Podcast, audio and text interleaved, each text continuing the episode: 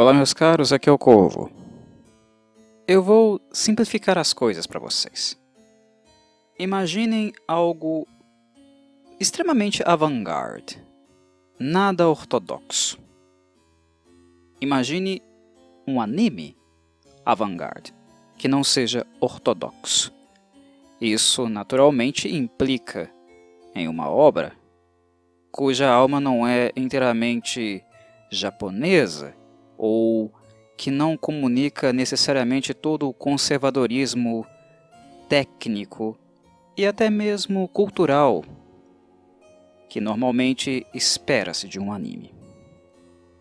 Agora imaginem que um cenário pós-apocalíptico seja inserido em um contexto que é um contexto oriental, visto que a história é ambientada em um contexto oriental, mas que o oriental se encontra com elementos da cultura afro-americana, onde em um mesmo lugar nós temos katanas, artes marciais, mas todos acompanhados de hip hop e soul music. Isto é Afro Samurai. São essas coisas com um tiro de garrucha aqui e até mesmo um lança-míssil sendo disparado a colar. É esta salada mista, é esta experimentação de elementos diferentes ocorrendo no mesmo contexto. Isso foi ideia de um japonês e não de um americano, como pode se esperar. Na verdade, Takashi Okazaki, a mente por trás de Afro Samurai, sempre foi um admirador, um apreciador de elementos artísticos referentes uh, à cultura afrodescendente, mais especificamente a afro-americana. O cara ama soul music e ama hip hop. E por ser japonês e também gostar de artes marciais e aspectos históricos, bélicos do seu próprio país, Afro Samurai não deixa de ser um anime de época, embora seja ambientado em um cenário pós-apocalíptico. O cara imaginou uma obra voltada para o mangá, para a arte gráfica, que pudesse reunir as duas coisas: artes marciais, um aspecto bélico, mas regado a hip hop. A dança das espadas vem junto com uma batida típica de black music. É simplesmente sensacional. Uh, parecem coisas tão distintas e que teoricamente não iriam conviver muito bem, de maneira harmoniosa, mas Takashi Okazaki é tão japonês como, eu diria, afrodescendente de alma. O cara quebrou realmente uma barreira. Ele quebrou uma barreira cultural. Mas o interessante é que ele não teve orgulho de contar com a ajuda de pessoas que pudessem ajudá-lo a concretizar essa empreitada e criar este anime aqui. Porque, embora retrate bastante elementos da cultura afro-americana no mangá, quando você cria um anime, uh, são várias variáveis novas que se apresentam neste formato. Ele é visual como mangá, mas ele também tem som, ele tem movimento, ele tem corte de cena que não é o leitor que dita quando esse corte ocorrerá. Não somos nós que estamos no controle disso. Na medida que nós fazemos a mudança de paginação ou desviamos o nosso olhar entre um quadro para outro. É o anime, é a direção que dá essa condução. Não nos cabe escolher quando mudar de uma cena para outra. Nós não temos mais essa liberdade que normalmente temos quando lemos mangá. São variáveis novas E uma outra variável que se insere é a música. Alguns mangás são muito musicais, e algumas pessoas leitoras de mangá certamente vão confirmar isso aqui. Uh, alguns mangás nós lemos e eles são tão musicais, os autores conseguem inserir uma certa musicalidade e ritmo aos quadrinhos, aos desenhos, que é como se nós estivéssemos acompanhando uma arte gráfica, lendo o mangá, mas ao mesmo tempo sentindo uma música de fundo. É uma sensação fantástica, é incrível, né? Uma das coisas mais saborosas também de ler quadrinhos e mangás é porque existem certas técnicas que transcendem a necessidade de que exista uh, algo realmente concreto ali, como a música, por exemplo. Uh, alguns artifícios uh, permitem que nós sintamos ou imaginamos uma música ocorrendo. É interessante é, esse aspecto da, da técnica da arte do mangá. Só que quando isso é transferido para a esfera do anime, essas coisas precisam de materialização. Elas precisam realmente existir e ser inseridas de um determinado modo.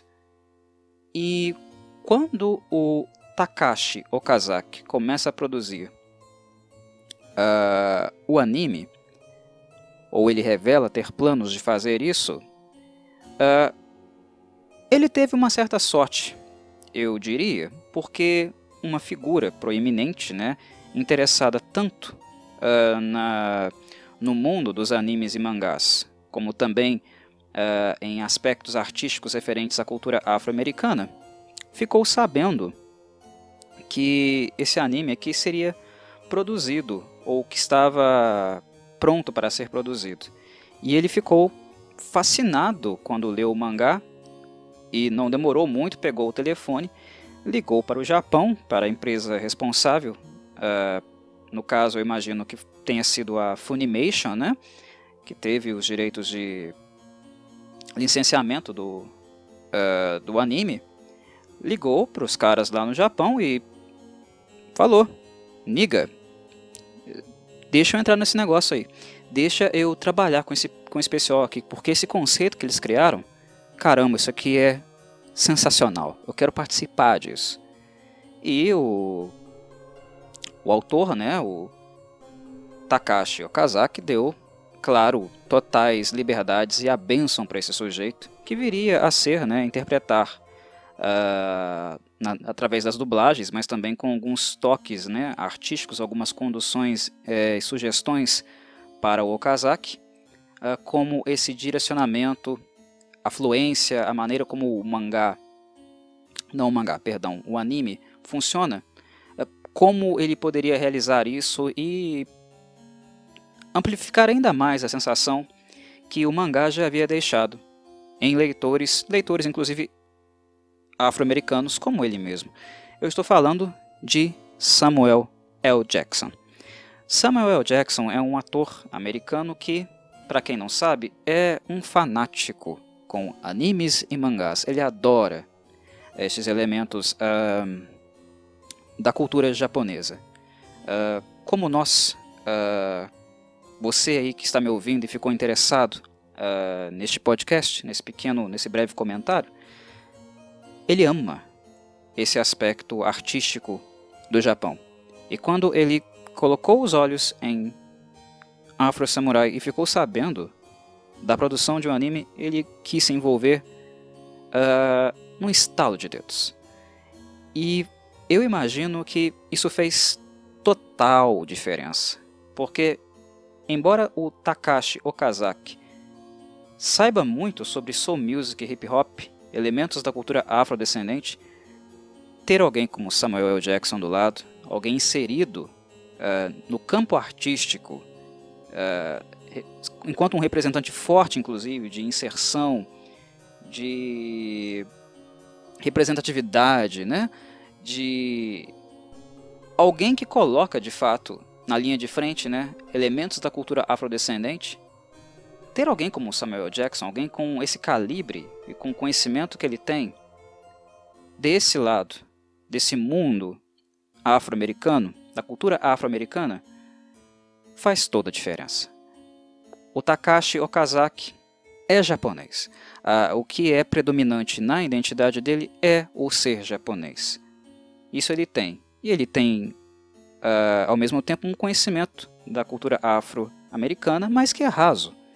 E, do outro lado, nós temos o Samuel Jackson, que conhece muito sobre cultura afro-americana, mas que tem um conhecimento raso sobre a arte do mangá e do anime e questões relativas também né, a, ao belicismo das guerras, da, das artes marciais, né, dos períodos históricos uh, japoneses, eu diria.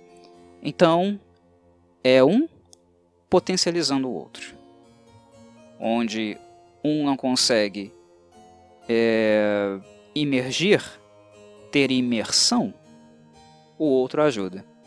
Então é essa parceria entre Takashi Okazaki e Samuel, Samuel L. Jackson que possibilita que um mangá que já era completamente avant-garde e extremamente representativo né, dessa cultura hip hop, principalmente uh, americana, pudesse originar um anime tão assertivo, tão satisfatório em ambos os mundos, em ambos contextos culturais. Eles se misturam com uma sinergia, uma química impressionante. Não à toa, Afro Samurai concorreu a dois M's e ganhou um. né? É o anime que ganhou M. Não é pouca coisa. Esse tipo de reconhecimento não é pouca coisa. E ele não ganhou um M apenas por causa do envolvimento de alguém importante, reconhecido e famoso como Samuel L. Jackson. Claro que não. O troço é bom mesmo. É bom mesmo. Para quem não conhece Afro Samurai, assistam. É delicioso. Se você não gosta de anime, desse tipo de representação, é bem provável que em algum aspecto ele vai te seduzir. Embora graficamente ele seja bastante módico, não seja um anime que nós podemos colocar aí como a sétima maravilha do mundo em termos de grafismo. Não, ele é módico, mas ele é gráfico. Ele é bem detalhista naquilo que ele explora mais, que é o seu belicismo, né? Ah, então nós temos aqui decapitações, muita carne, ossos, nervos sendo cortados, sangue espirrando para tudo quanto é lugar, cabeças sendo divididas ao meio. É uma carnificina gigantesca. Mas é o que se espera né, de um anime que retrata combates corporais, combates marciais, com armas brancas. Caramba, é isso que a gente quer ver. é, é, importante uh, também dizer, né, complementando uh, esta colocação que Afro Samurai é um anime para adultos, não é um anime para crianças, né? Uh, ou pré-púberes, jovenzinhos. Não, é um anime para adultos. Ele não vai entrar numa seara aí, né? Uh, explícita, não tem elemento de hentai presente aqui, por exemplo, mas tem muita sexualidade também, tem nudez, né? E tem, é claro, gore, muito gore, né? E esse gore é acompanhado por música a todo instante. Não a todo instante, porque há cenas de calmaria, né, alternando com algumas extremamente uh, enérgicas, viscerais, de muito combate, sangue espirrando para tudo quanto é lado. Né? Uh, mas onde tem ação, onde o calor esquenta, tá ali a soul music ou então o hip hop. É esse o ritmo. É esse o ritmo do, do Afro Samurai. Né? Um, o anime consegue Emmys por causa disso, porque ele trabalha com muito acento esses elementos distintos que ele possui. E, como eu falei, de uma maneira que revela uma química absurda, que nós sinceramente não esperaríamos que fosse acontecer dá certo. como se diz no popular, da liga. É muito interessante nós vemos esses elementos operando conjuntamente. Funciona, funciona muito bem. Ele é um avant-garde que dá muito certo, muito certo mesmo. No primeiro episódio, isso já é visível é, em praticamente todos os 20 minutos decorrentes dele. São episódios pequenos, a, o anime ele é dividido em cinco partes, né? É, se eu não estou enganado, se eu me lembro bem, eu vou cobrir todo, todos eles aqui, vou comentar cada um deles, é algo que eu pretendo fazer, mas inicialmente, se eu não me engano, foram cinco episódios que saíram de Afro Samurai. Depois ele ganhou um filme, né, uma animação maior posteriormente, mas a princípio ele saiu em cinco partes, cinco episódios de 20 minutos. E nos primeiros 20 minu minutos do primeiro episódio, todas essas características que eu, que eu tenho mencionado aqui já são muito gritantes, ressaltam os olhos. E quem não, mesmo quem não gosta de anime vai apreciar o lado artístico em si. E mesmo quem não gosta de soul music ou hip hop, eu, por exemplo, não sou muito fã de hip hop, vai curtir porque a musicalidade, as batidas, o estilo, ele complementa perfeitamente as cenas. É como se fosse algo pensado para funcionar assim, entende? As cenas, os movimentos do Afro Samurai, dos seus inimigos, todo o contexto é como se ele fosse pensado tintim por tintim cada movimento como se fosse um movimento musical, um movimento da batida do ritmo do hip hop. É algo sinérgico, é algo bonito da gente uh, poder acompanhar, né? ter essa, essa possibilidade de acompanhar. Algo feito com tal mentalidade. Funciona, flui. Então, mesmo para quem não está acostumado com é, esse tipo de musicalidade, vai sentir que a coisa não é forçada, que ela é natural e que acaba sendo satisfatória, né? Porque tanto em movimento, né, em ritmo, quanto em representação gráfica, tá tudo muito costuradinho, tá tudo muito uh, funcionando de uma forma assim completamente equilibrada e é difícil colocar em palavras. É uma experiência que vocês têm que assistir para perceber. O afro se movimenta no ritmo do hip hop. E o hip hop serve à sua movimentação. É muito interessante, é muito interessante mesmo de, de, de acompanhar. A gente não, não a gente não só assiste o Afro Samurai, a gente sente o Afro Samurai. É, é, bem interessante. Artisticamente maravilhoso acompanhar o, o, anime. No primeiro episódio, nós somos uh, apresentados as origens do Afro. Né? Ele era um garotinho quando o seu pai foi desafiado e morto né? por um outro guerreiro. No mundo de Afro Samurai, nós temos duas bandanas. A bandana número 1 um e a bandana número 2. Essas bandanas têm um significado, eu diria até metafísico dentro deste mundo. Elas são não apenas uh, símbolos, representações dos melhores guerreiros deste mundo pós-apocalíptico, mas é como se elas tivessem também um aspecto sobrenatural inerente a elas. Quem tem a bandana número 1 um é como se fosse um deus na Terra.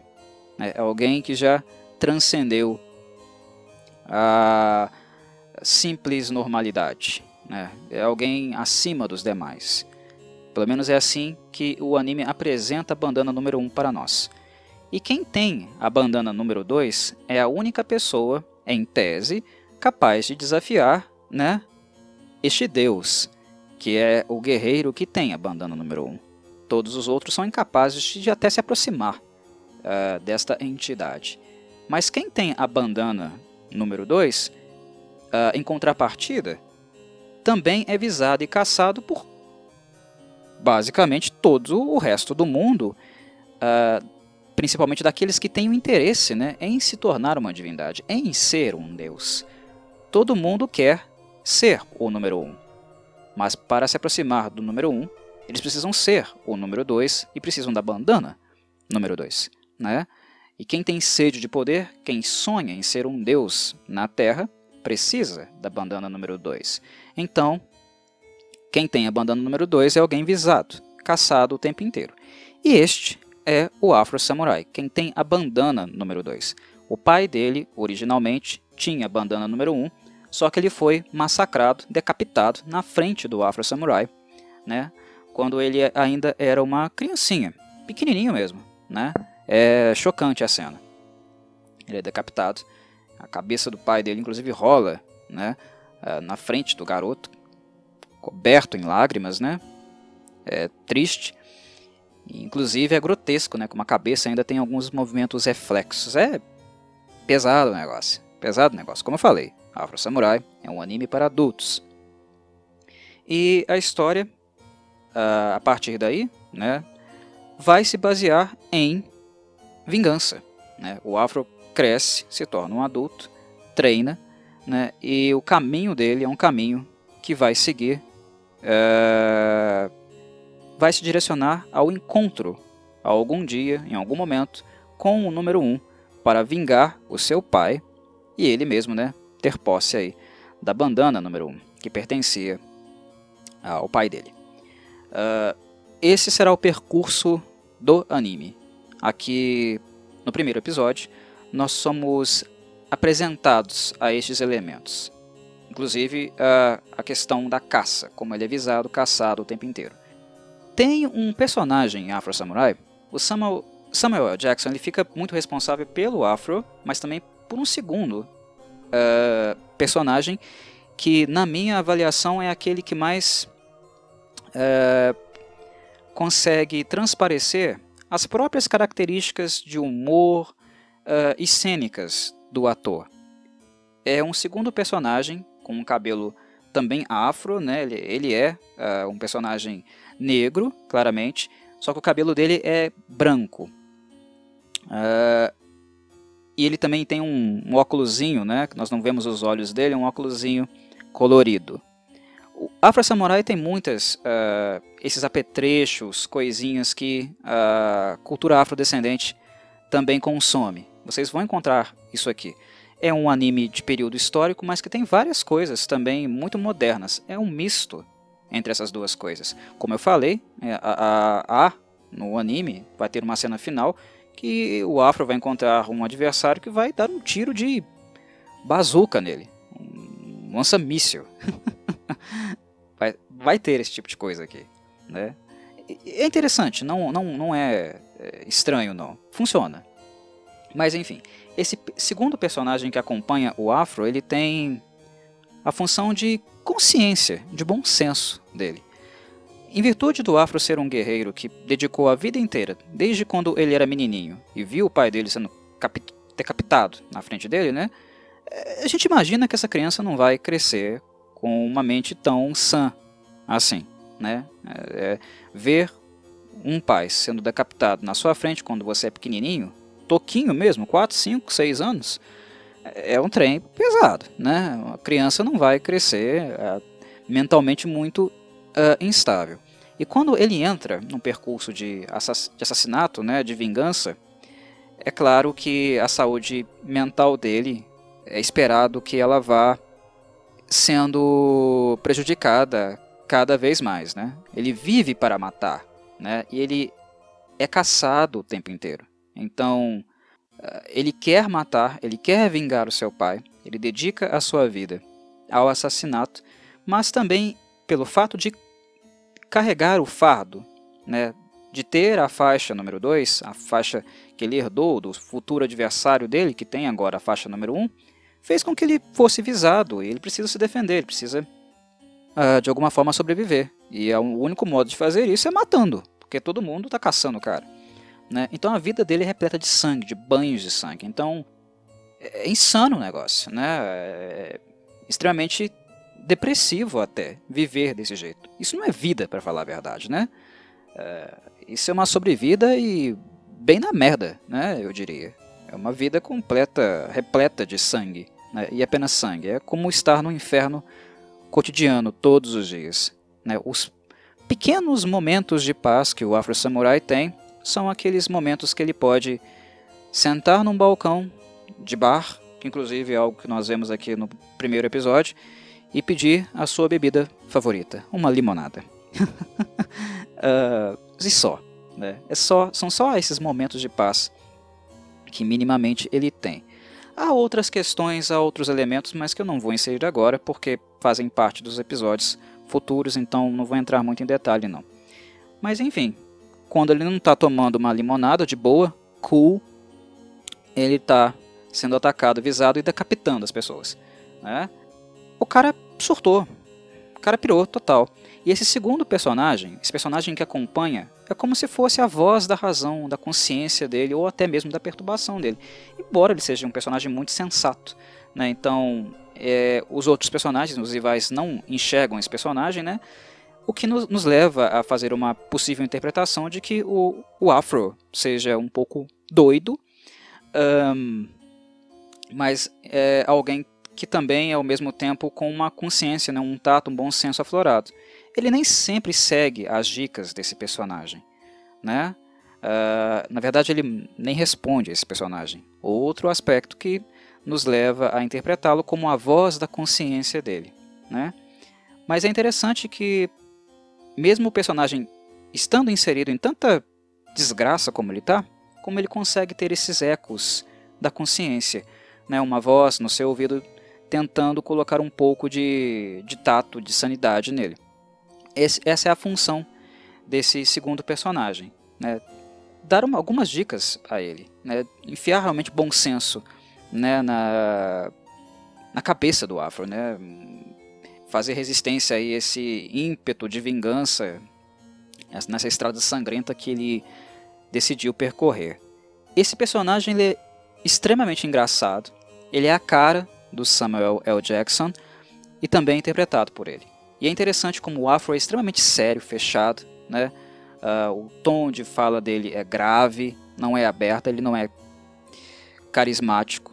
E este personagem, a voz da consciência dele, né, é completamente diferente. É como se fosse a, a personagem, né, ao inverso, né, o, o, o afro, né, a, a, uma versão do afro completamente reversa é uma coisa até mesmo, se a gente parar para pensar, psicótica. é como se fossem duas mentes, é, uma mente cifrada, né, uma parte completamente difer é, diferente da outra. É, é, curioso, né? E dá essa sensação de mente abalada mesmo, mente cifrada. Uma outra interpretação que eu faço desse personagem é que ele também é uma espécie de voz da consciência, muito em virtude do personagem Afro Samurai, ser extremamente solitário. Ele atrai morte. Ele não atrai parcerias, ele não atrai alianças, ele não tem ninguém com quem contar. No momento que ele colocou a faixa número 2 na cabeça, a única coisa que segue ele é a morte. A morte que ele causa aos demais ou que uh, o persegue uh, no sentido de dar a ele a sua própria sepultura. É só a gente tentando matá-lo. Não há tempo para relações, não há tempo para amizades, não dura muito. E se houver, né, é bem provável que essas amizades vão tombar pelo caminho. Serão dizimadas, massacradas como forma também de atingi-lo. Né? Ter a bandana número 2 é ter uma maldição, é estar próximo da bandana número 1, um, de ser um deus, mas traz consigo todo esse fardo, esse peso. Então o cara é solitário. Então, esse personagem que funciona como voz da consciência dele é também uma maneira do próprio Afro Samurai de ouvir alguma voz, escutar e fazer uh, comunicar-se com alguma coisa, mesmo que seja consigo mesmo. É bem louco, é bem louco a, a situação, mas é como se fosse um personagem, uma voz da consciência que ele criou para ter com quem minimamente trocar algumas ideias, estar acompanhado de alguém, mesmo que esse alguém seja alguém imaginário. A dinâmica do, do mangá, as questões que ele aborda, ele não problematiza uh, como eu estou fazendo, ele não uh, puxa esse tipo de debate. Ele deixa uh, essas questões em aberto. Ele expõe esses elementos e faz com que nós pensemos sobre eles. Né? Ele, é, ele, como ele é muito rápido, ele é muito ágil na sua proposta, ele não tem muito tempo para fazer problematizações. Então, é, ele tem sexualidade, ele tem uh, sanguinolência, hip hop, né? um clima febril e quente o tempo inteiro, e é tudo muito dinâmico, muito rápido. Né? Ele não para para fazer reflexões, mas ele deixa esses elementos todos à mostra para que a gente possa uh, fazer algumas reflexões sobre eles. É bem interessante. E neste primeiro episódio, uh, que é alvo da minha fala, é basicamente o que o autor, né, o senhor Takashi Okazaki, apresenta para nós, gratamente ajudado pela interpretação, eu diria que impecável, da dublagem do Samuel L. Jackson. Muito bem, paro por aqui. Uh, em um tópico futuro eu retorno fazendo comentários uh, sobre os elementos que, que forem se apresentando, para quem quiser acompanhar. E eu imagino que eu devo cobrir Afro Samurai nos próximos dias e eu não devo tardar muito com as próximas análises, análises não. Até porque ele é um, um anime bem, como eu disse, fluido, bem rápido, né? E esses são apenas cinco. Eu não devo tardar com as próximas análises não. Quem gostou, quem se interessou, quem não conhece, conheceu e ficou mais interessado em acompanhar também alguma espécie de discussão sobre o anime, os futuros episódios também serão comentados aqui no cantinho, ok? Muito obrigado a todos que chegaram até aqui, um abraço do Corvo e saudações a todos.